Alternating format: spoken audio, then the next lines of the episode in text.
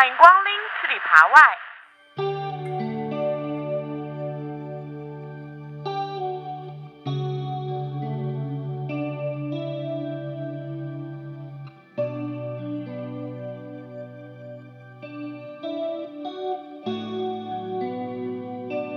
Hello，大家好，欢迎来到新一期的吃里扒外，我是陈面条。我是陈黄瓜，我们的戏里扒吃二点零要来了，嗯，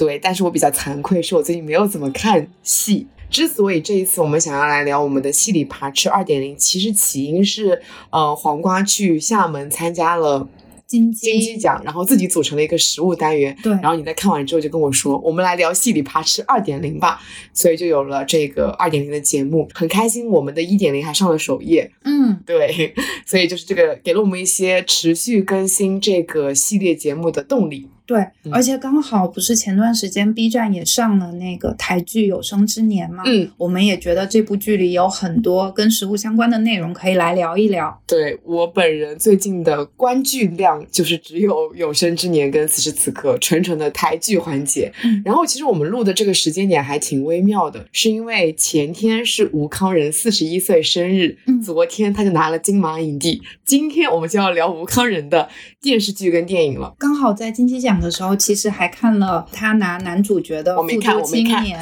以及他客串的《默杀》，就嗯组成了一个吴康人宇宙。对，那我们就是还是照例先来聊一聊《有生之年》这一部剧。我觉得还是要前情提要一下，就是我们会在讲这部剧的时候，可能会提到一些剧透，所以如果说你不想要被剧透的话，建议你是先不要暂停，暂时先不要听这一期节目。可以跳过，对，因为我感觉就是每一次在聊关于这种影视剧的播客的时候，都会有一个担心，就是说你可能要聊到一些关于剧情的东西，然后这样可能会涉及到剧透。可是我觉得后来就想通了，我们既然都已经决定要聊这东西，我们就应该要放开一点，就是要默认大家可能就不担心被剧透，或者说已经看完了，然后再来听我们的节目嗯这样子。那我们就先来聊一聊《有生之年》好了。作为制片人，林心如说，之所以会有这个剧呢，是因为他合作的那个《华灯初上》的编剧杜正泽，他想写一个关于家庭的故事。啊，说起来哦，就是这部剧的导演，我觉得还挺妙的。他之前有拍过我们之前有提到过的《爱很美味》，嗯，导演之一。对，是的，所以就能感觉到，其实他应该也会在这部剧里面有会用到一些美食相关的元素，也的确在这部剧里面看到了很多美食之眼。我们又重新刷了这部剧之后呢，发现有几个小点是可以展开来聊的。首先呢，这家人家他们是开早餐店的，对，包括吴康仁扮演的这个高佳悦，他有一个官配 CP 吧，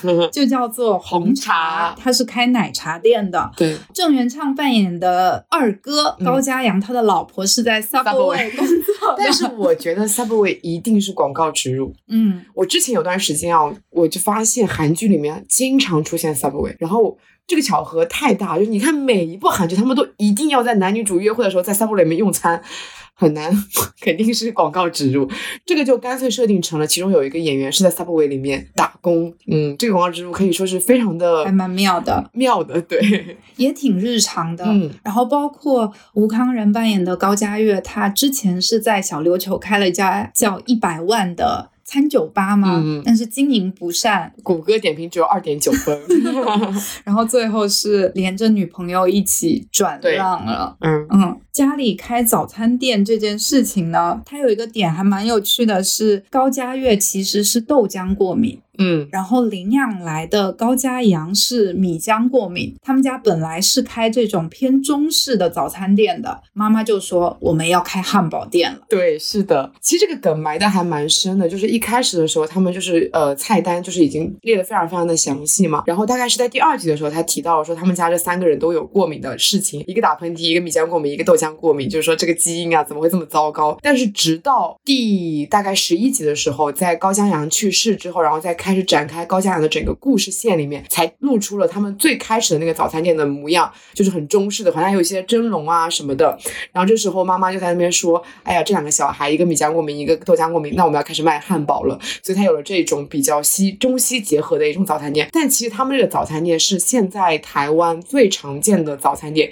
也是我本人最想念的台式早餐。我甚至觉得，像他们家开的这种早餐店，已经成为了台式早餐的一个标准的出品。他们家里面做的很很多东西，都是我以前在台湾读书的时候常见的那种早餐的标配，就是像蛋饼啦，然后还有就是三明治，就鲔鱼三明治啦等等。蛋堡，对蛋堡，然后配红茶。因为我们学校只有只有三家可以吃早餐的东西，一个就是三明治店，一个就是蛋饼店，还有就是麦当劳哦，不然就是便利店。所以就是感觉哇，这种熟悉感扑面而来。然后我觉得还有关注到一个细节，就是他们。一点零就是中式早餐嘛，二点零就变成了像他们这店里面最常出现的那个模样。你会发现，仔细看他们的菜单，能看到原本的那个菜单是一个纸张贴的，他在那个菜单上面盖了新的价格，就说明他们涨了一次价，肯定是涨价才会盖新的价格，他没有重新去打印那个菜单。然后呢，涨价之后，他们又增添了很多新的花样、新的菜色，所以又在原本的菜单上又贴上了很多手写的菜单。我觉得这个细节可能是本身这个早餐店就有的，或者是他们不仅布上去的。总之会让你觉得这是一个。真实的存在的，存在了很多很多年的一个早餐店。还有一个我很在意的点呢，就是他们家的早餐店呢叫做美而美。哎，而且他们早餐店进行到三点零的时候，有了英文名 May and May。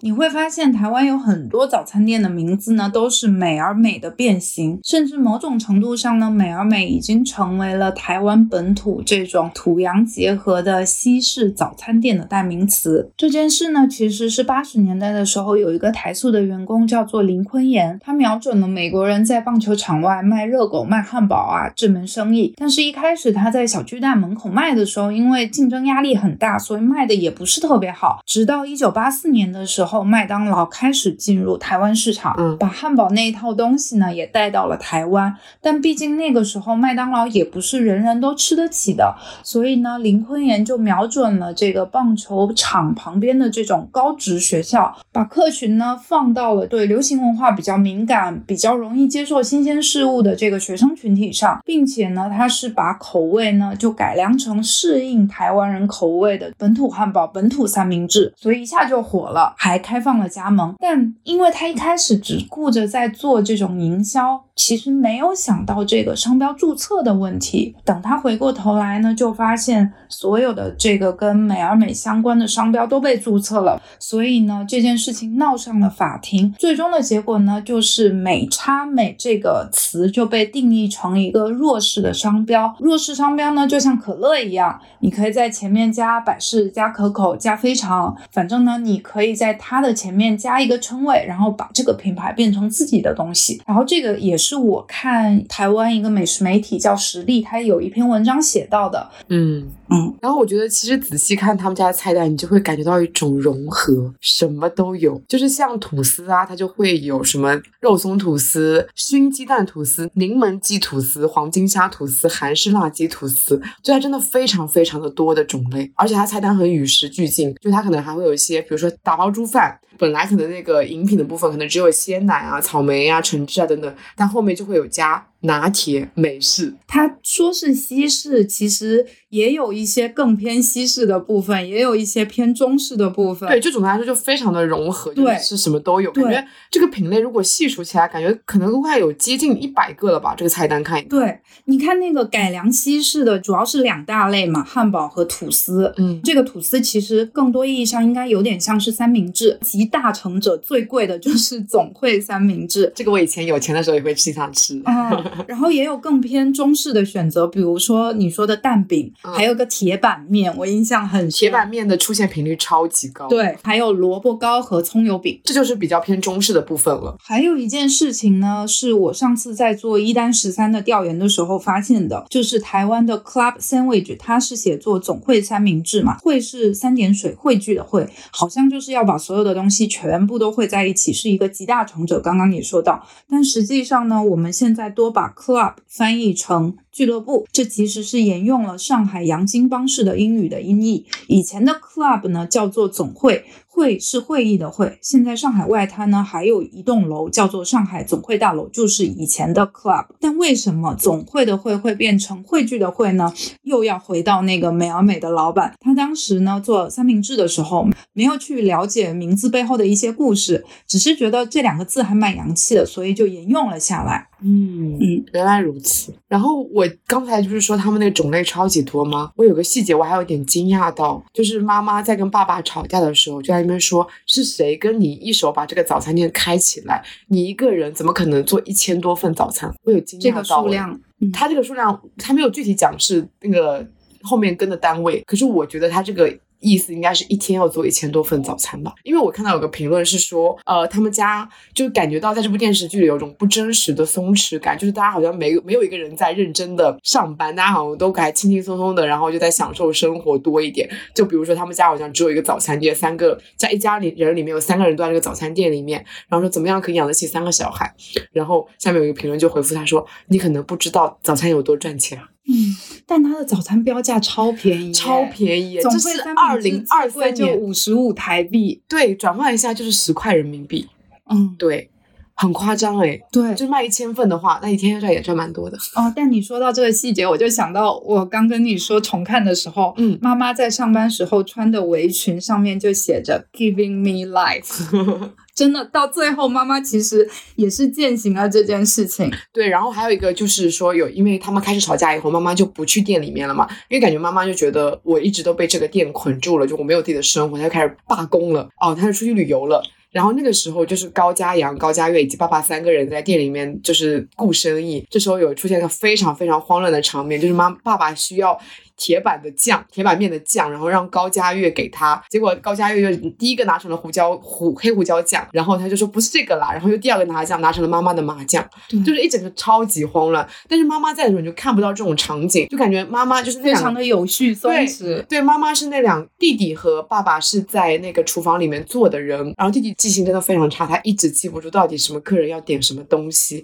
但是妈妈就是那种气势非常的稳，然后在那边记得每一个熟客要点什么东西，镇住了整个店的感觉。对、嗯我搜索台湾人在写这种台式早餐店的时候，会提到这个阿姨就像一个天生的人脸识别器一样。哇，我这一下子就对应到了这个妈妈的角色，就妈妈一不在，整个就是大慌乱。哎，我想到了以前老地方面馆的老板娘，她也有这种技能，就是她能记得进来的每一个客人到底点了什么面，而且因为大家点面可能都会点不一样的浇而且会加不一样的东西，他全都记得。还蛮厉害的，虽然他们现在店扩大了以后，老板娘可能也记不住了。然后在这部剧的最后，他们就是早餐店进行进行到一点零、二点零到三点零，就是弟弟正式接管了这家店以后嘛，他们店就做了整一个华丽大升级，然后整个店的风格其实变得更加的西式，就而且是有那种美式美式汉堡店的感觉。本土汉堡店那种对对对对对，是的，就感觉更加的偏年轻人，不管是招牌啊，然后还有整个店装啊，都做的更加的新了。然后我发现，我刚刚不是有提到说，他们本来早餐店名字是中文的美而美嘛，他就在上面加了英文，就是 May and May，而且他们的 logo，他们有了 logo，是一个扎了两只辫子的女生，我觉得还蛮神奇的。虽然我不知道这女生到底是在指代。具体怎么样一个形象，还是因为只是因为她叫美而美，所以用女神来做 logo。但是我觉得这个细节还蛮有意思的。哦，你说到这个，我还翻到那个为什么美而美叫美而美，创始人的一个朋友附近有一家面包店叫做美天美，有一家卖皮鞋的店叫做美而莲，然后他就把这两个 做了一个结合。嗯，嗯原来如此。就是这家店嘛，在这个节目播出以后，就成为了一个像是打卡店的一个地方。后面好像吴康仁跟郑元畅还有重返早餐店去担任一日店长。哇哦，嗯，哎，其实我印象很深的还有一个桥段，应该是高家阳给高家凯买了床垫之后，嗯他们两个就约着去早餐店吃饭。但没有在自己的早餐店里面吃对。，就到了一个那种中式早餐店，然后人家还问他，就说：“哎，怎么不在你们家吃？” 高佳悦就说：“我们家现在气氛差啦，不好吃。”而且里面有一个我很喜欢的比喻，就高佳阳又在碎碎念高家凯嘛，高家凯就说：“我是调味料，你不知道，我是有味道的，哪像你索然无味。”嗯。然后就是在我刚刚提到那个他们在重返早餐店的时候，吴康仁就有提到说自己其实是没有在早餐店打工的经验的，但他有非常多的类似在西餐就是协助简餐的经验，就是会教他去煎蛋啊、煎肉排，然后把可颂面包加热，就卖客人大概就一百多块。确实，我们等一下聊到最后，我其实讲到复都的时候，也会再讲讲吴康人他跟餐饮相关的一些经历。今天毕竟是一个小型的吴康人宇宙。对，好，那我们就讲第二个关键词：嗯气氛差。你刚才有提到，哎，其实很好玩，就是在金鸡奖复都都的映后嘛，嗯，吴康仁就说，厦门的粉丝看到他就会叫住他，然后直接说高佳哎，赞赞赞。这就是《有生之年》里面的一个梗，因为他很爱讲“赞赞赞”这句口头禅。对，然后还有灯光好，气氛佳，灯光美，哦气，氛佳。灯光美，气氛佳。对，这个桥段一开始其实是应该是高佳悦的侄子高承佑，嗯就是在那个软件上跟红茶，比他年纪大的红茶约会，然后他又不敢去见面，所以就让叔叔带他去。第一次见面是在一个殡仪馆嘛，然后偶遇了前男友、前女友之后，结束之后就尴尬的说我们要去一个灯光美、气氛佳的地方约会。结果到了庙里，对，而且他去的庙是那个行天宫后的那个庙，对，还拜了非常久呢。嗯，拜拜，嗯但确实非常符合灯光美、气氛佳。对，但虽然一直在说灯光美、气氛佳，实际上在这部剧里，每次吃饭的场景都是气氛很差。总有一个人要先离席。对，每顿饭都没有顺利的吃完。这里面其实有非常多在各个地方吃饭的场景，那像最多的就是在他们的家里面吃饭的场景，还有就是高佳悦想要约自己的初恋，就是可能想跟他表白心意之类的，结果发现他的初恋已经有了新的男友，然后也没有吃完那顿饭，而且那顿饭很好笑，他本来想点个回锅肉，就是觉得嗯，我们就是这种 round two，然后就想说点个回锅肉啦，结果回锅肉还没有上，他就已经知道他们不可能再回锅了。对，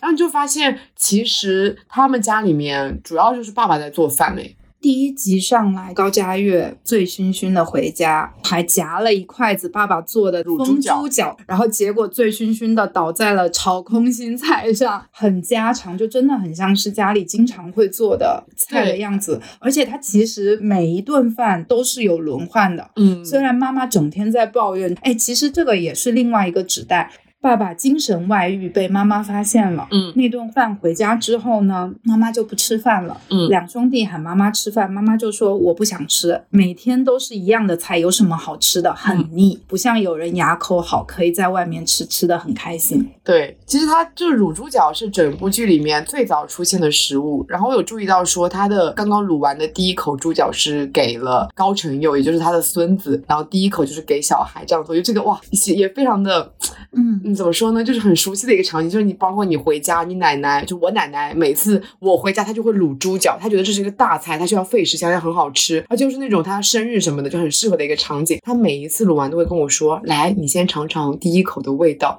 然后高晨就拿着那个碗出去跟狗一起吃了。对对对对对，嗯，然后到了二天，他们正式要过生日了。就是爸爸要过生日了，然后是在这个生日会上聊到了高佳悦的店嗯倒闭了，然后妈妈说自己投了给100多万一百万的投资打水漂了，然后这个时候气氛直转急下，高佳悦就说：“哦，好好吃顿饭这么难哦，是我的错，我留在这里，家里气氛就不好。这样的场景其实后面还有非常多次，包括他们有在饭桌上面，因为妈妈后面有给那个弟弟相亲，但其实弟弟有女朋友嘛，然后弟弟就离家出走，不想回来了。然后还有就是说，像高佳悦去高佳阳家里面吃饭，结果意外的戳破了高佳阳的一些秘密，结果又说气氛差，让我吃饱了先走了”。又离席，对，然后就是那个时候，他们的小孩就是高成佑也觉得，哦，这个饭感觉好像不是不应该继续吃的。小朋友马上学小朋友就是气氛差我吃饱了了。对的。然后里面因为都是爸爸做的多嘛，唯一有一次我注意到是爸爸醉酒之后，其实说出了蛮伤人的话。嗯，隔天妈妈给他煮了一个汤，嗯就像是解酒汤一样。爸爸喝了一口呢，就说：“哦太，有点咸。”但是马上紧随其后的是妈妈提出了摊牌要离婚的这个要求。在他们真正的离婚之后，嗯，爸爸在那边说，我决定要把这个离婚协议签了。在那个时候，他们能，就是他们两夫妻终于坐在那个饭桌上面，非常和谐的吃了那顿饭。嗯嗯我觉得这个其实是有一个拐点。嗯我发现什么时候气氛差的饭开始变得气氛好呢？其实跟整部剧的那个拐点也相关，就是高家阳的去世。而且是突然的去世。对，非常突然的离世，在回忆高家阳的片段里面，其实就出现了全家人很温馨的坐在一起吃饭的场景。高家阳的妻子发现儿子会做饭了，做的也是吐司蛋，然后就非常开心的说：“我可以去上班了。过年全家人坐下来包饺子的镜头，嗯，包括括你刚刚说的那一场，那个爸妈决定要离婚的那顿菜，其实爸爸是做了非常多的新菜，就说不要再抱怨说个每天吃的都差不多了。我就印象很深的是，爸爸做了一个辣炒年糕，啊，然后告诉妈妈说：“好的，我决定了，我们今天就去把离婚办了吧。”两个人就开始有说有笑起来了。然后我觉得这其实也形成了一种对照的关系，就是妈妈提出离婚，妈妈做饭，爸爸答应离婚，爸爸来做饭，好像做饭的那个人呢就掌握了主动权。烹饪这件事情呢，成为了一种示好的行为。哇，我就会突然意识到，好像做饭这件事情可以是我为你做饭，我服务于你，也有可能是我来决定今天吃什么，我在控制他人。它既可以是我要告诉你一个坏消息，所以我们先坐下来心平气和的吃顿饭，也可以是好了，吃下这顿饭，我就可以好好的放下，好好的说再见。然后我有看他们家里的那个厨房啊，我觉得那个厨房的布景其实也蛮温馨的。就他们的厨房其实跟他们的餐桌距离非常非常的近，几乎就是他们的厨房是一个 L 型的吧台嘛，然后厨房的旁边就是冰箱，然后冰箱的前面其实就是饭桌。感觉到这个家庭其实整一个的空间都非常的满，非常的结实，每一个空间都摆满了东西。嗯然后他们家的盘子碗都是那种很家庭式的，但是他们家居然有红色跟黄色两口铸铁锅铸铁锅。对，哇，我也注意到了。嗯，感觉就是会用铸铁锅的家庭，其实我觉得还蛮蛮新的，蛮新的。嗯像我爸爸妈妈都不知道铸铁锅是什么东西，只会觉得这锅很重。嗯，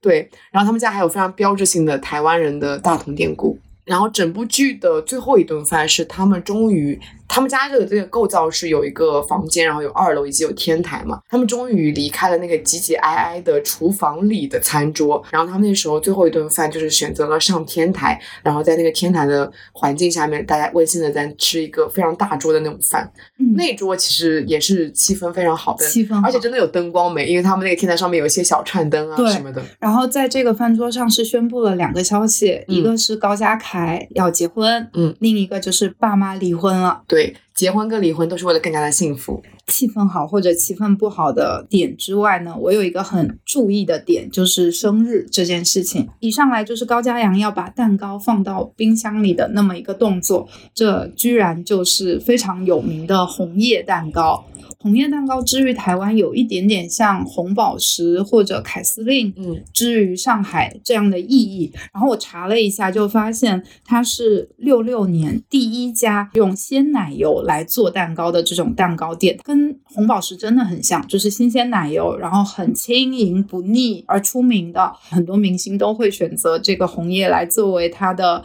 生日的蛋糕，是一个很朴素但是很有魔力的蛋糕。然后我关注了一下，他们点的就是招牌的那个鲜奶油巧克力蛋糕。对，因为这个开创这个店的老板老家在福州，嗯所以在九十年代的时候，他也回福州开了同名的店。哦到福州也可以关注一下，只有福州有对，只有福州有店，因为他的老家在福州。好，想要吃上有生之年同款蛋糕的话，福州的朋友们可以先行动起来了。对，但福州我觉得应该相对来说也对这家蛋糕店应该是有所了解，它开的时间也还蛮长的。嗯然后还有一件很有意思的事情呢，是它是六六年创的这个品牌嘛，然后六八年的时候，台东红叶少棒打败了日本的世界冠军队，哦，居然而且是鏖战七局，以七比零，就是悬殊比分打败，全民轰动。所以就让一个两年前就命名红叶的蛋糕店更加有名了。就这件事也挺有趣的。嗯然后另外一个涉及生日的场面呢，就是小时候高家月和高家阳过生日，高家阳是比高家月稍微晚了几天，两天两三天的对，所以家里呢、就会让高家月先不过生日，等到高家阳生日这一天再全家一起过生日。哎，这么想，他们家设定跟一九八八里面那个对他们家的设定是反过来的。嗯，因为他们家就是因为哥哥特别优，其实说是反过来，但好像又不用，因为就是总是会偏爱更优秀的那一个。在一九八二里面是更偏爱大姐，第二个就总是被忽略，然后这里面就是大哥总是被忽略，因为大哥就是那种叛逆的小子那种感觉。对，《复读青年》里武康仁扮演的也是大哥的角色嘛。就现场还有观众提问，就说和《有生之年》对比，他演的都是大哥，但是其实是完全不一样的。在《有生之年》里，就是一个摆烂的大哥，一个躺平的大哥，领养来的二哥更有这种要承担家庭的责任。哦，说到这里，我还有注意到一个，就是刚才不是有提到说他们家里面有铸铁锅嘛？我刚刚忘记讲了一点，他们家的整个厨房虽然看起来很老，但是会有一些新的东西，就像他们的经营的早餐店一样，就是又有中式又有西式的。我发现就是有一个场景，就是妈妈说。高佳凯在家里面煮咖啡的时候，妈妈说他也要喝，但是让他淡一点。他当时就没有露出来的咖啡是什么。直到有一天，爸爸自己一个人在饭桌上面吃吐司的时候，我注意到他们家的咖啡是用摩卡壶煮的，而且是那个比乐蒂的圣诞款摩卡壶，是绿绿的那个圣诞款，下面就绿红搭配的对对对，是的，我觉得还蛮哇，这个感觉可能是布置组是不是自己拿了自己的一个什么摩卡壶来放进去？其实那个场景我印象很深的是高佳悦是刚回来，然后他就躺在沙发。上睡觉装睡，他的背后就是早上要去开店的三人组，他们非常钟就要起床，对，非常忙碌的在那里，爸爸在打蛋，弟弟在做咖啡，你会觉得吗？这就形成了一个非常强烈的对比，三人组在那个暖黄的灯灯光下很忙碌，但有一种很温馨、很温暖的感觉，但是在黑暗中，在沙发装睡的高佳悦。就好像是刚进入这个家庭的陌生者一样，两者之间是存在一种非常明确的明暗关系的。但当然，后来高佳悦也意识到了，所有人的生活都是一地鸡毛，不只是自己。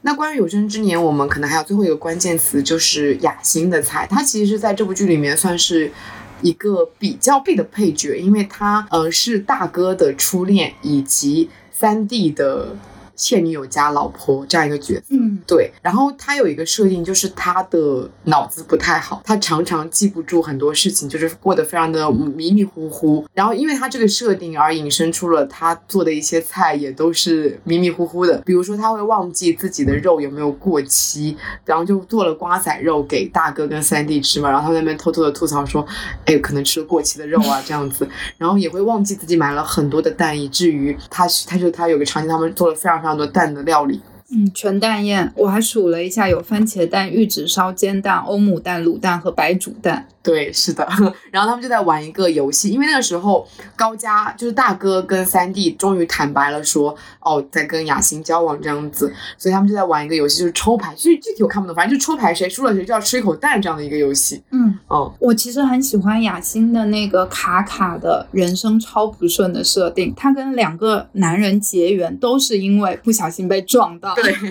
对，然后这个角色就让我想到了重启人生里面那个木南晴夏。的角色，嗯，就那个时候，笨蛋节奏在采访里也提到了，有什么是从第一集他就开始决定的设定。嗯，木南晴夏扮演的这个角色，他就是一个知觉过敏的人。比如大家都在吃冰淇淋的时候，他在吃烤红薯；小时候大家都在吃冰淇淋的时候，他在吃巧克力。他就一直在埋这种小小的不一样的线。我其实，在一开始看这个剧的时候就关注到了，然后一下就会对应到了雅欣这个角色，而且我很喜欢他的一个描述，叫做卡卡的。嗯嗯。那么雅欣她的一个关键的菜其实就是瓜仔肉。嗯啊，我看到弹幕也很多人在说这是什么菜。其实有说它的全名可以叫做瓜仔肉燥，把那个肉剁碎之后，然后跟酱瓜一起烧。其实是本身瓜仔肉啊，就应该是酱瓜的意思吧？他们有的也叫做鹰瓜嘛。对对对，然后它就会特别的下饭，宋州下饭的一个菜，我觉得有点像梅干菜肉饼那种概念，有一点，嗯。也有点像我们浙江地区的肉松蒸蛋饼，就都是下饭菜，对，就是很鲜，然后又有肉，然后又有腌制品。然后还有一个我比较印象深刻的场景，其实跟食物的关系没有那么大。我在这电视剧里面其实有三个场景我是特别喜欢的。第一个是，就我们的妈妈，她原来是高太太，决定离婚以后变成了陈小姐。然后她在决定离婚之后，就是有一个走在风中的一个长镜头，她走到了一个摊位前面，买了一个花生酥跟我觉得应该是类似奶茶一样的东西。然后那时候就开始哭，那个场景拍的太美太好了。然后因为那个妈妈的角色是杨贵妹演的嘛，就你看到这个场景，你很难不想到爱情万岁》里面，因为我们当时上电影课的时候，我对这个场景印象特别深刻。那时候我们讲到一个关键词叫做长镜头，然后就放了很多经典的长镜头，比如说像 Yellow 的那个 MV 的那个长镜头，《四百集》里面那个小孩子奔跑长镜头，还有一个就是蔡明亮拍的《爱情万岁》里面，杨贵妹在大安森林公园里面走，一直走。一直走，也是在一个风中，然后带着一点雨，然后在那个大安森林公园里面走了六分钟，整个长镜头是没有任何的断的，他就在一直走，走到了大安森林公园，就是那个舞台的前面的长椅上，然后开始一边撩自己的头发，一边痛哭，那个场景就是一模一样的对应上了，所以我很喜欢他那个长镜头。还有一个我很喜欢的镜头，其实是在三弟跟雅欣就在有一次吵架，就是因为演那个雅欣觉得你应该要回去跟你的家里人在一起，然后你应该要接手早餐店啊，等样，就是让他回他自己家里面去。结果弟弟就是摔门而去，以后过了大概一分钟以后，他又打开门回来，然后雅欣就问他你要干嘛，他就说我回我自己的家。然后那时候他就空气掏戒指求婚，就本来本来如果说你你如果说空气掏戒指求婚，这其实桥段有一点点烂哎，可是你在那个。就会被打动到，就是那个镜头真的很感动。然后我也很喜欢结尾的处理，他们非常和解的离婚了。就是妈妈终于有了自己的人生，她决定要去学开车，嗯，决定要去把握时间，掌握方向。对，也算是一个彩蛋吧。我们那时候就说这是真正阳光普照版本的，对，阳光普照。然后，但他们虽然离婚，依然在同一个屋檐下的生活，就真的是一种和解的婚姻。对对对，这个和解不仅是关于婚姻，还有就是因为这部剧叫《有生之年》。这有生之年这个梗其实是来自于高家月写的遗书里面，就是说有生之年能活成这样子，能活到现在已经很不错了。然后在最后一集，他终于可能决定要，他决定就是不要自杀这件事情了嘛。然后他就把那个遗书给妈妈看，本来以为可能就妈妈会很震惊，说你怎么会有这样的想法？结果因为他字写的太小了，妈妈就在那边 大声的读一句，然后点评一句，就说你这个字怎么写成这样子啊？你这个话怎么写成这样子？然后就是妈妈读了。几句以后就不知道就不知道，就是还没有读到关键的地方，就那边类似就说你是应该要感谢我啦，把你养这么大，就是一就大声的点评在读那个曾经的遗书，我觉得就是也是把关于要自杀这件事情非常好的和解了，嗯，这是我在整部剧里面很喜欢的几个桥段。那关于《有生之年》这部剧，我们就差不多聊到这里。我有一个想聊的剧，就是《凡城之下》。嗯，你还没有看是不是？对，甚至不知道是什么剧。之所以会想到要把它和食物做一些关联，是因为它的英文名叫做 Ripe Tongue。Ripe 本身就有成熟的、浓郁的意思。主演宁理老师也对它有一个解读，它既有瓜果本身的那种芬芳，也有腐败的恶臭。我发现这部剧的又名叫做《轻盈宴》，对，叫《轻盈宴》也很妙，因为它几个城市的名字都和昆虫相关。故事主要发生的城市杜城，杜呢就有蛀虫的意思，它也和这种成熟浓郁到难闻的状态是相对应的，因为腐坏的状态下是很招虫的，叫轻盈也理所应当。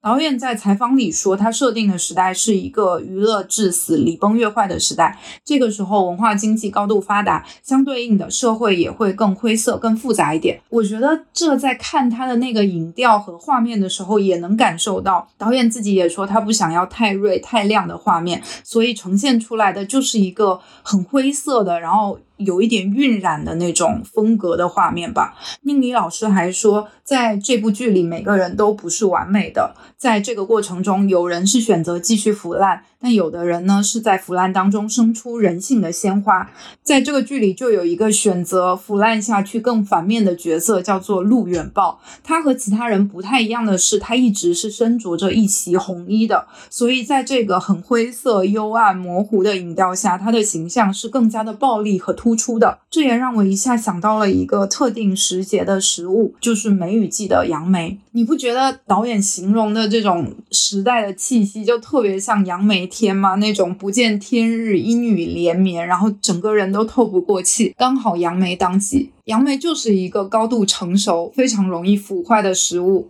腐烂的杨梅，摔到地上的杨梅，本身就是这个血渍的样子。我现在说起来都会觉得空气中弥漫着一种潮湿的酸臭味。那这里面有一个跟食物有一点相关的桥段呢，就是安排了一个全城有名的程神医去偷梨。神医去看病的时候，桌上本来是摆了一盘梨子的，结果他离开后，梨子也少了一个，就暗指这个程神医是有偷窃癖的。对应到导演的采访，他就说他想要呈现的是一种荒诞的美学，但是这个荒诞不是脱离实际的，它是要有生活的质感，是让人相信的，就像这个桌上的一盘梨子一样。但是他又想要在这个质感上生出一些荒诞的奇观性。这就是一个名医去偷一个再平凡不过的梨的理由，这就是一个荒诞的体现。还有一个瞬间是，如果你看到了结局，就会发现反转、反转、反转过后的凶手，也就是小宝子。他在死之前说他想要吃一个东西，叫做酥油泡螺。这个东西其实是形似螺的一种奶油制品。那也是小时候录制去偷来和他一起分享的一个甜品。当时我看完剧后，听到了一个叫做“一九八三毁三观”的播客，也聊到了这个食物，并且他们还提到了剧中有非常多的这种吃食，都和《金瓶梅》记录下来的是非常相似的。大家如果有兴趣的话，也可以搜索来听听啦。感觉我可以看一看。嗯嗯，那我们其实电视剧的部分差不多就分享到这儿，然后下面其实想要聊一聊电影的部分。我觉得我们在此刻聊电影的部分，我还蛮因为今年的金鸡刚刚过去，你去参加了嘛？然后金马又刚刚结束，昨天一直在看一些花絮、一些采访、一些现场的文呃视频转文字，以及他们一些现现场的一些采访，包括今年的一个宣传片和他们的开场短片，就会觉得我们虽然一直在说啊这几年可能电影不行啦，怎么就怎样会这么说啦，但你就会发现就是你回头去看，当大家把这些华语电影综合起来，它有这么多的故事可以讲，我就我就会因为这种事情而感到很强烈的感动。还有两个片子嘛，一个是他们这一次的整个的形象片，然后开头就讲说电影和记忆比相比，就是说电影是假的，但是记忆会让你觉得很难辨真假，然后里面就放了很多电影的一些混剪，以及在那个陈伟豪拍摄的昨天的金马的那个开场短片里面，他就把非常非常多的这几年可能提名过金马或者说拿过金马奖的演员都找来，还有他自己本身是特效出身的，就是有融合到很多特效去拍了一个这样子有一个很超概念的一个片子，然后在电影的最后，然后要让很多过去的叙事跟现在的叙事去做一些对话，问出了那个问题，就说这是什么？说这是电影，是一部拍了六十年的电影，还会继续拍下去，我就觉得好动人。今天我有分享给你说，因为吴康仁不是拿了影帝嘛，他那个致辞里面就讲说，他决定进军影视行业的时候是其实不知道自己要干什么的，然后他又发现很多香港的那些艺人，他们一直在拍，一直在拍，他就觉得哦，不知道自己要做什么时候，就是那就一直去尝试。林安就他说，宁愿犯错也不要 boring。我觉得这个也很呼应到说我们昨天刚刚发那一期关于嗯无聊无聊的那一期，就是我觉得大家不管任何行业都有在创，就是真诚的做内容的创作这件事情是很打动人的，的而且一定会有人能明白你在真诚的做内容创作，就是像李安说那样子，你宁愿不断的去试错，你也不要去做一些 boring 的东西。我觉得你刚刚说的这种感受到创作、感受到被打动的瞬间，也是我今年到金鸡的一个感受。大家会说这两年金鸡的选片还不错，可以接触到很多国际一线影人的新作。那在后疫情的时代，我觉得可以从同期的这些电影里去感受到非常多的不同和相同。刚刚也说很巧合的是，我这次在一个限定的时间内组成了一个很默契的食物单元，不仅是片名里含有各种各样的食物，当我打开就我们之前所谓的这个食物之眼的时候，就会发现每部电影都在传递着非常不同。甚至是相斥相悖的那种食物观，我们其实还挺呼应的。我去了金像，你去了金鸡，好，继续说回你的金鸡体。你每年抢上海电影节，抢的都整个人就是非非常的紧张。然后当我以我的紧张去应对金鸡的时候，我只有迪美拉想看的没有买到，只有一场因为它没有买太红了，我感觉就是因为它今年金鸡不是在厦门、深圳和苏州都有嘛，对，没有人抢到奇美拉的。天呐，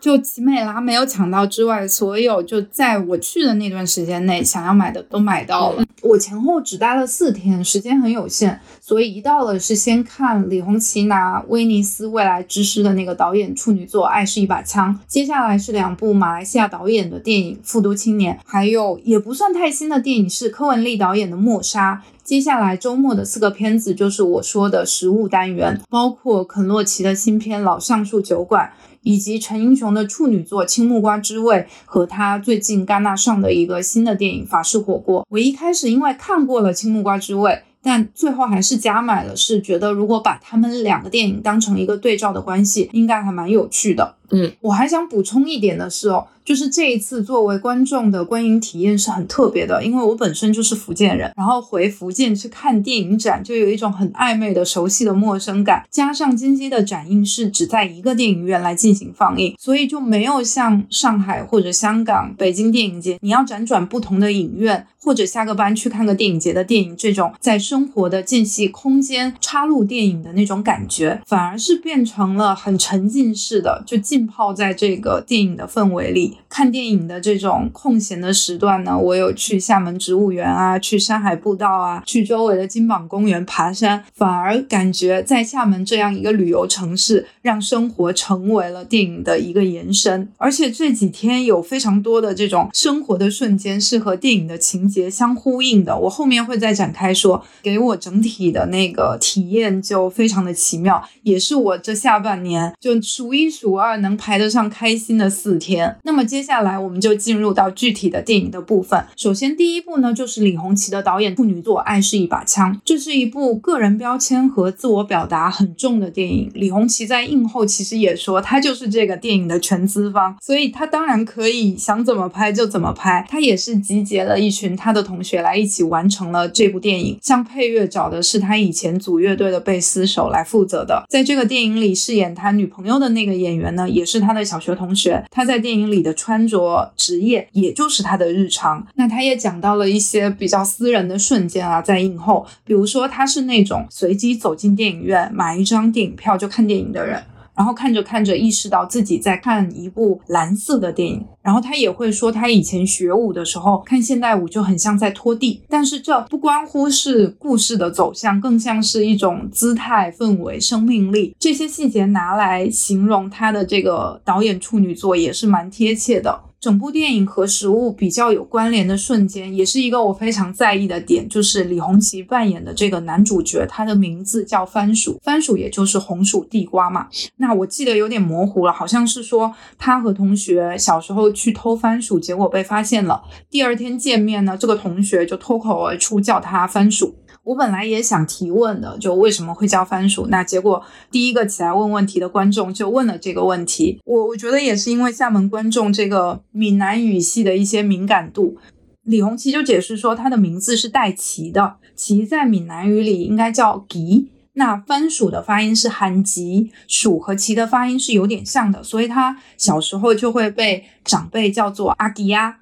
他取景的房屋的前后，他们骑机车经过的农田也是有大片大片的番薯田的。这个意象的选择和他要描画的主人公也是符合的，因为番薯就是一个在贫瘠土地都可以肆意生长的植物，它在闽台地区也十分常见，到处都是，甚至会拿来喂猪。但它又是能够触及到这里人精神内核的一个食物，很常见，到处都是。但它有它的生命力。下一步呢，就是讲到吴康仁宇宙，让吴康仁拿到最佳男主角的《复读青年》。《复读青年》讲的是没有公民身份证的兄弟俩阿邦和阿迪在外劳聚集的复读老社区生活的故事。导演也介绍说，在马来语里，这个电影的名字呢，就是有哥哥和弟弟的意思，讲的就是一个兄弟相依为命的故事。吴康仁扮演的哥哥阿邦，他是生下来就是聋哑人，这也是导演在做另外一部电影《分贝人生》的监制的时候发现的。在吉隆坡的富都社区，有非常多的外来劳动者、孤老，还有跨性别者，所以他就，所以他就想要以富都的巴沙为背景，来拍摄那些没有身份的人的故事。是巴沙在马来西亚语里就是菜市场的意思。如果对马来西亚菜场感兴趣的话，我很推荐去 B 站搜索一个节目，叫做《阿贤逛巴沙》。那因为没有身份，阿邦和阿迪在巴沙做的是最底层的工作，送货、送羊，甚至像摘菜这么细碎的工作，什么都要做。你说到这个，就是会做各种各样的工作，让我想到了，好像本身就跟吴康仁自己的一个生活经验很相似。对，因为在我有看一篇《南方人物周刊》，在嗯吴康仁去厦门参加了那一次映后之后，然后对他进行一个采访嘛，里面就有提到说，十四岁起吴康仁就开始打工，第一份是。裸眼做电箱焊接，他还打过五十多份工，在没有安全帽、安全网的二十层的脚手架之间穿梭，在各式各样的餐厅洗碗、切菜、招待客人。包括他其实是二十七岁才出道嘛，他其实那时候是在酒吧里面做调酒师的时候被挖掘的。对，感觉好像吴康仁本身自己就跟这个提到的《复读青年》里面这个人物的设定有一点点的连接。对我也有看到另外一个吴康仁自述式的报道，他就说他出生于单亲家庭，有一个哥哥，但是爸妈离婚之后就一个跟着爸爸，一个跟着妈妈，所以他从很小的时候就开始打工。但如果真的细分到工作的种类上，可能远不止外面报道的五十多份工。光是餐饮这一块，他就做过中餐、西餐、外场、内场、洗碗、切菜。西餐又可以分出铁板、简餐、牛排，所以这些形形色色的工作，他是切实的经历过的。包括他也说，他从很小就开始拿刀了，对这件事情是很在行的。复读青年本来导演设置是没有一个杀鸡的镜头的，但是在拍摄之前，吴康仁前往巴沙去进行生活体验的时候，哦，还带着那个扮演他弟弟的演员陈泽耀去做他的翻译，两个人也是在这种长时间的体验和生活中生出了真正的兄弟之情。他们在巴沙的时候呢，真的就是像底层的移民工人一样去学习。怎么杀鸡？怎么给鸡拔毛？怎么把鸡分解清楚？在电影里其实也有体现。你要根据不同的要求，把鸡切大块、切小块。采访里还有一个细节呢，是他们看到移民劳工会挤鸡屁股，有时候可以挤出鸡蛋，他们就会把它生吃。对应到电影里呢，其实也有一段关于鸡蛋的书写。一开始的铺垫很有耐心，就是展现他们每天都在吃什么。出现最多的呢，就是白煮蛋。那兄弟俩之间有一个吃蛋的仪式感，也是从小时候一直延续到长大。他们会把这个白煮蛋敲到对方的脑壳上，敲碎。来拨开，里面有一个桥段，就是他们的邻居 Money 姐 Money Z 来跟他们煮饭吃饭，那当然煮的还是白煮蛋。Money Z 就问他们啊，你们怎么那么爱吃鸡蛋呢？阿邦就用手语比划说，因为有营养。哦，我一下明白了，确实鸡蛋就是最廉价的营养品。另外一个会冲击到人对食物的看法，其实也是吴康仁。被大家称颂的演技的高光时刻的一个片段，就是和僧侣的一个对话长镜头。阿邦最后是卷入了一个凶杀的案件，被处以极刑。在执行死刑前，他在狱中是。不吃不喝，一心求死的，所以监狱就安排他和法师来会面。这一出戏，据说吴康仁的剧本上是没有台本的，只有两个字控诉。而这个法师也是真正的法师，他就是在这个监狱里为死囚弘法的那种开照法师，他也是没有剧本的。两个人坐下来开始交流，聊到这个绝食的事情的时候，这个法师就开始向阿邦布道说。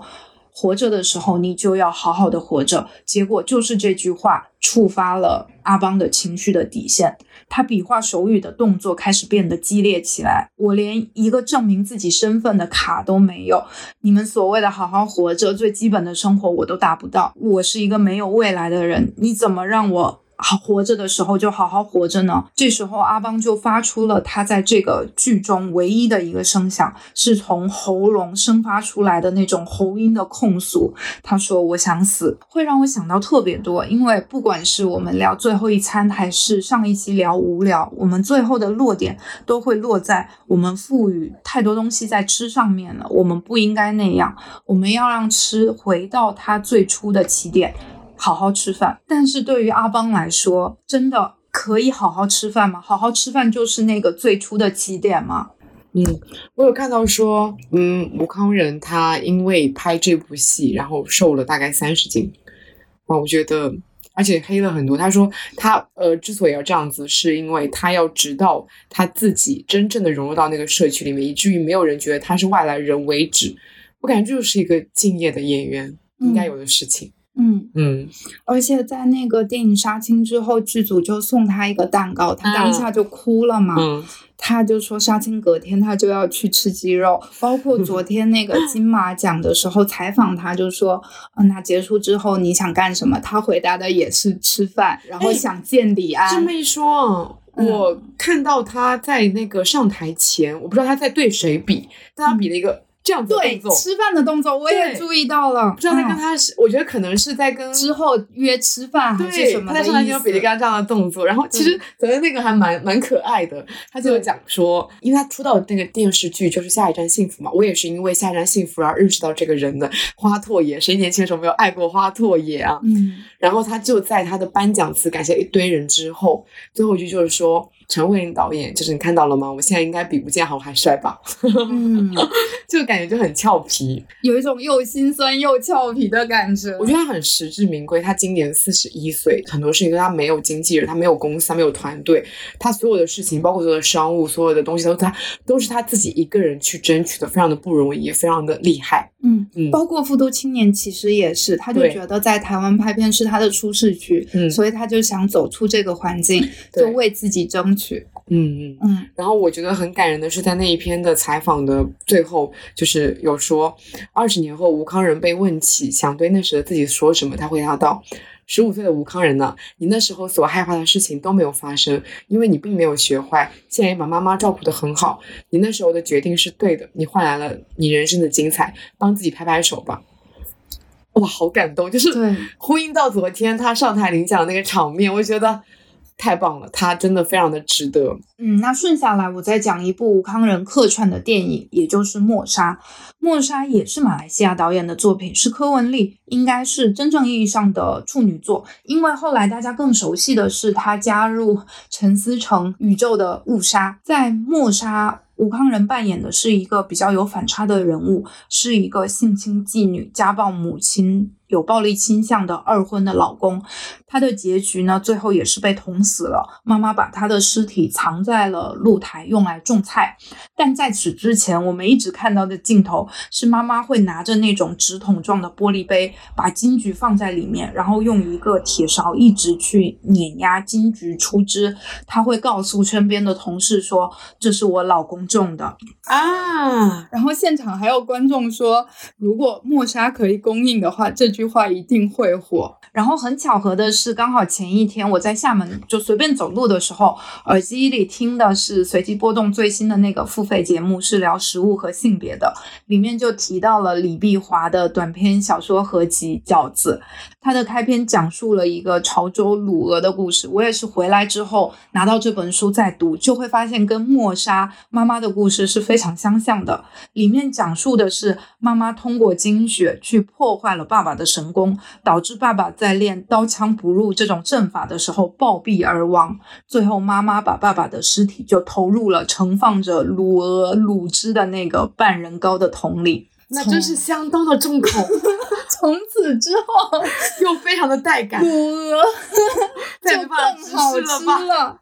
对，那时候随机波动有讨论说，这可能是对血的一种迷信嘛，但是就男女食物之间的一些交错又联系到了一起。天哪，怎么这期聊到这儿，突然变得重口了起来？好的，赶紧整理一下心情，我们进入到食物单元。第一步呢是肯洛奇的老橡树酒馆，前段时间也看到有资源出来了，那有消息称这是肯洛奇的吸引之作。在看这个电影之前，也有一个很巧合的事件。这个电影是在隔天的早场，我前一天晚上是熬夜看了纽卡斯尔和阿森纳的比赛，那我看的也是有一点愤愤不平。第二天一早到电影院坐下来，又看到了一个身穿黑白球衣的本地球迷，他是有一点粗鲁的，把叙利亚难民女孩手中的相机打到了地上。好的，我一下就有带入了呀，这是一个发生在英国东北部的故事。主角 TJ 经营的老橡树酒馆是这个落魄街区的最后一家酒馆，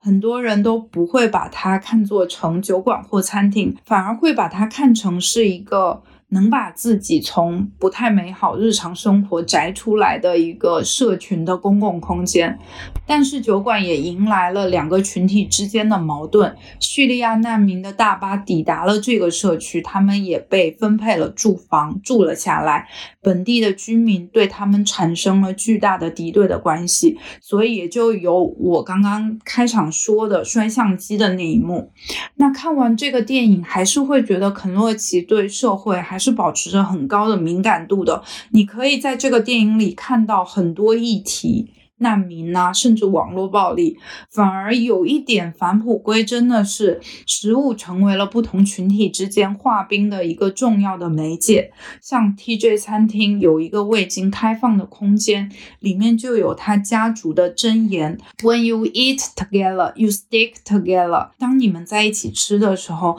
你们也团结在一起。TJ 的小狗不幸去世的时候，难民群体有一个女孩是带着她的家人，他们传。传统的食物来和 TJ 分享，帮他一点一点的走出那个伤心的状态。他们之后也为了和解两方的这个关系，开设了一个面向社区小朋友、居民免费发放食物的食堂。虽然只是暂时的，但我看到评论也会说，它是一个过于温情、有一点理想化的故事。因为我们现在已经不相信这套叙事了，但有可能就是越艰难的时候越需要有这种相信的力量，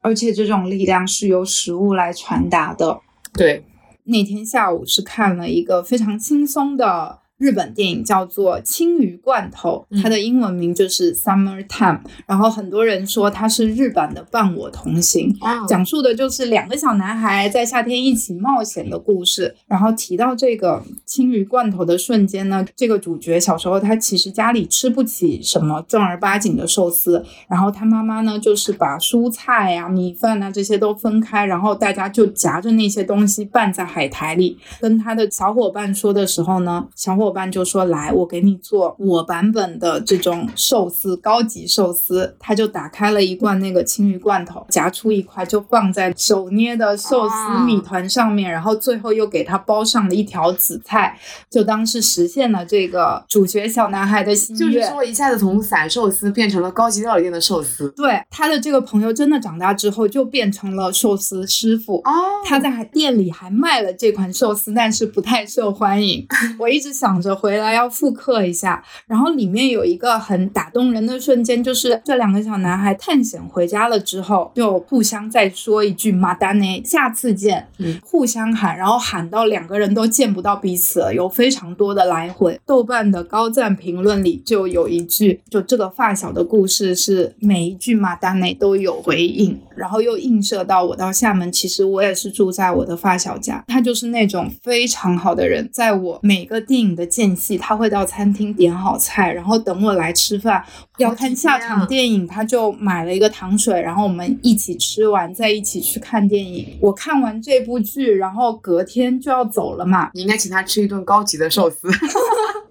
没有，有一个非常我觉得还蛮电影感的画面，是因为他上班要先走，我因为。动车的车次稍微晚一点，所以当天其实是我站在他家门口 送他，然后他是那个走出家门拜拜的人，然后我们两个就这样以一种错位的关系在说拜拜。等我到了车站，他就在说这几天很开心啊什么的，我就突然想到了这个马丹内，我马上给他发下次见。嗯，没过几秒，他马上也给我回下次见。啊，又跟现实的生活联系上了，就又对应到你说的。那个电影和记忆的关系，它真的是拿来对抗时间的一个武器。对我当时就在想说，对，虽然电影是假的，但是因为电影的存在，会给了我们很多让你确信你的过去的记忆生活它存在过的，它是真实存在过的一些佐证。你会在一次次的看电影的过程里面你去感受过去的时间，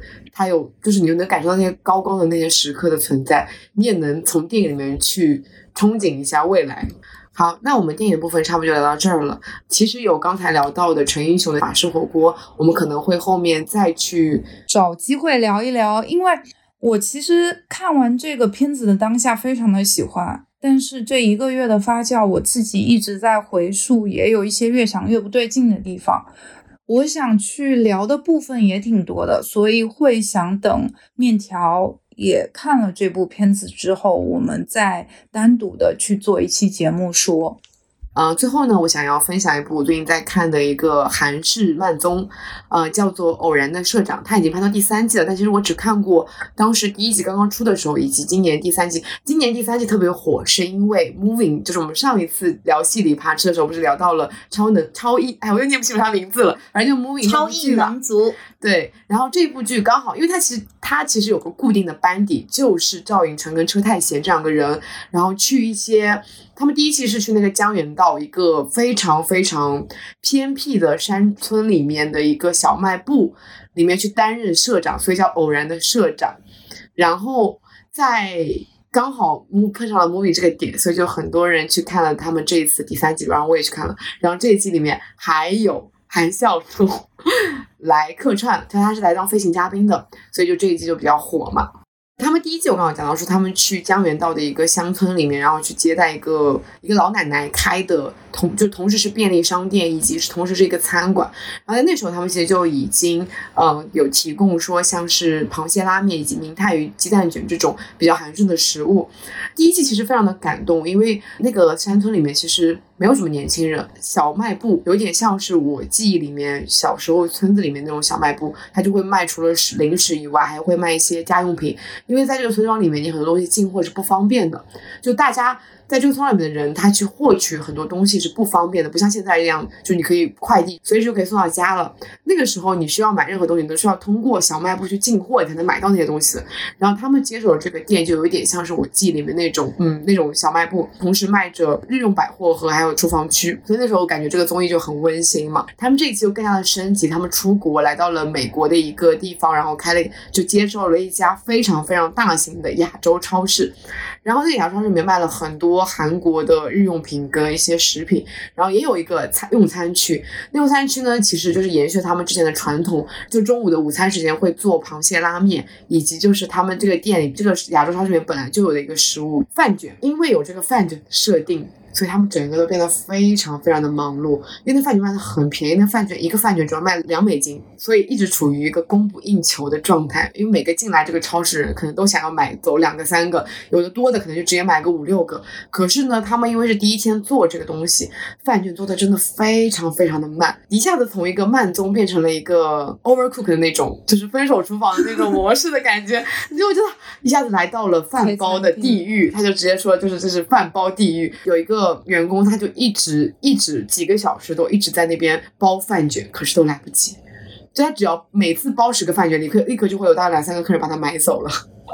里面是包些什么料？哦，它那个饭卷超级的豪华。首先，因为那个饭卷是本身这个店里面就有供应的东西嘛，所以他们的米饭里面会加这个社长原来那个社长自己特制的一个特殊的调味料。他没有公开这调味料里面有什么，就比如说我们可能平时做这个就会里面加寿司醋，但我它里面可能会加一些别的东西。我觉得这应该就是这个饭卷特别好吃的秘籍。然后还会加蟹肉棒、自己乳制的鱼饼，然后还有腌制的黄瓜、胡萝卜，以及可能是牛蒡还是牛蒡丝，反正还是什么东西，就是还是蛮豪华的。我看完第一集后，我立刻很想吃饭卷，我就第二天下单了黄瓜、胡萝卜还有蟹肉棒。我发现哦，不管是叮咚还是盒马，你买就是那种寿司的海苔，它都会直接送你寿司的那个竹帘棒。感觉他就是就是指向非常的明确，你买这个海苔就是为了做寿司，就会直接送你那个寿司的卷。可能是就是这个人生经验不是很丰富吧，然后就是饭煮的有点太干了，以至于整个寿司大失败。但是家里面还有依然还有剩下的海苔跟饭卷，所以我可能回去会再尝试做一次。嗯，然后还有的菜就是嗯，从第一季就一直延续到现在的蟹肉拉面。我今天中午还在看他们的第三季，我就觉得韩国食物就像我们上一次感慨的那样子，真的太神奇。齐了，它明明没有什么太多的东西，没有太多的亮点，那不是拉面吗？它这拉面做也很简单，就是它是会做先做一个高汤，那高汤里面会放螃蟹跟蛤蜊，然后再把辛拉面放进去煮一煮，没了。可是它包括它煮的过程，以及里面每一个客人吃的过程，都让你觉得哇，我现在此时此刻好想来煮一碗拉面吃。整一个的嗯，拉面其实没有什么特别好展开讲的，你也知道这个东西就是非常的简单。其实，但是我觉得它整个设置的用餐区的氛围很神奇，很多接待其实都是韩国的客人，因为它那个区域比较神奇，那个区域本身就生活了很多韩国人，很多可能呃小时候就已经来这边生活的韩国人，或者说是后来才来到这边的韩国人，他们就会聊到很多关于韩国我的家乡的回忆的东西。然后其实客人跟客人之间有一种雷达，他们本来可能都是不认识的陌生人，但自从进入到这个空间，进入到这个餐厅以后。他们就会自然的拼桌，然后聊起一些关于韩国的记忆，聊起一些韩国食物的有关的一些记忆。呃，他可能从小都生活在这里，然后已经十年间一直都会来这个超市里面吃饭，然后来买东西。还有就是有一对夫妻，他们甚至是在这个超市里面，在这个用餐区里面认识的。那一瞬间，我想到了过往人生，就是给人一种在美国生活的韩国人的那种对家乡的羁绊跟怀念，在一个。这样子的慢综艺里面有体现出来，它就好像是韩国社群的一个公共空间一样。对，是它就不只是一个你买卖商品的一个超市的存在。嗯，虽然这一季啊，好像争议还蛮大的，但我还是会觉得，就是它有给我一些不一样的综艺的感受。嗯，有，因为我觉得主要是因为还是有这个社区感的存在，让我觉得哦，我好像不止在看一个跟经营超市，然后说做一些菜。相关的一个综艺，毕竟他们的菜实在是没有什么太大的看点，可它就是韩综很神奇的是，它可以把食物拍的很有看点，包括它其实那个超市里面有卖一些小菜，然后他也会呃会给他们拍摄一些镜头啊什么的，所以我刚刚跟你讲说，我今天好想吃韩餐，就是因为我在看这个韩综，等一下我录制结束也要去吃豆芽汤饭，嗯嗯，还蛮适合冬天吃的。那我们这期节目就录到这儿了，我们下期再见，拜拜。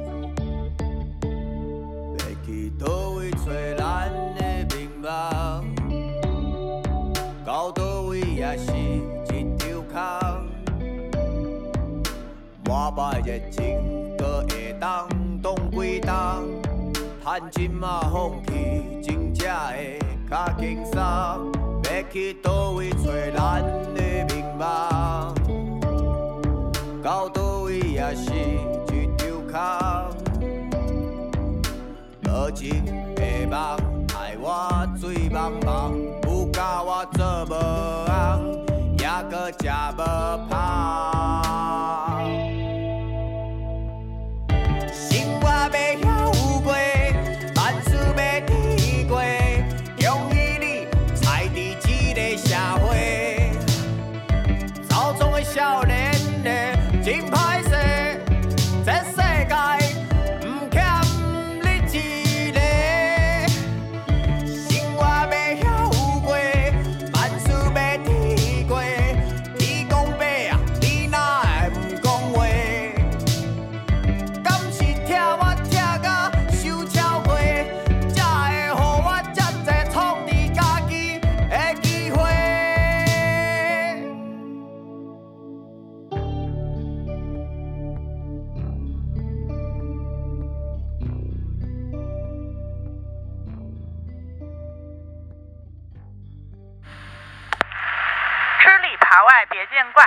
三逢四上线来，走过路过不换台，拜拜。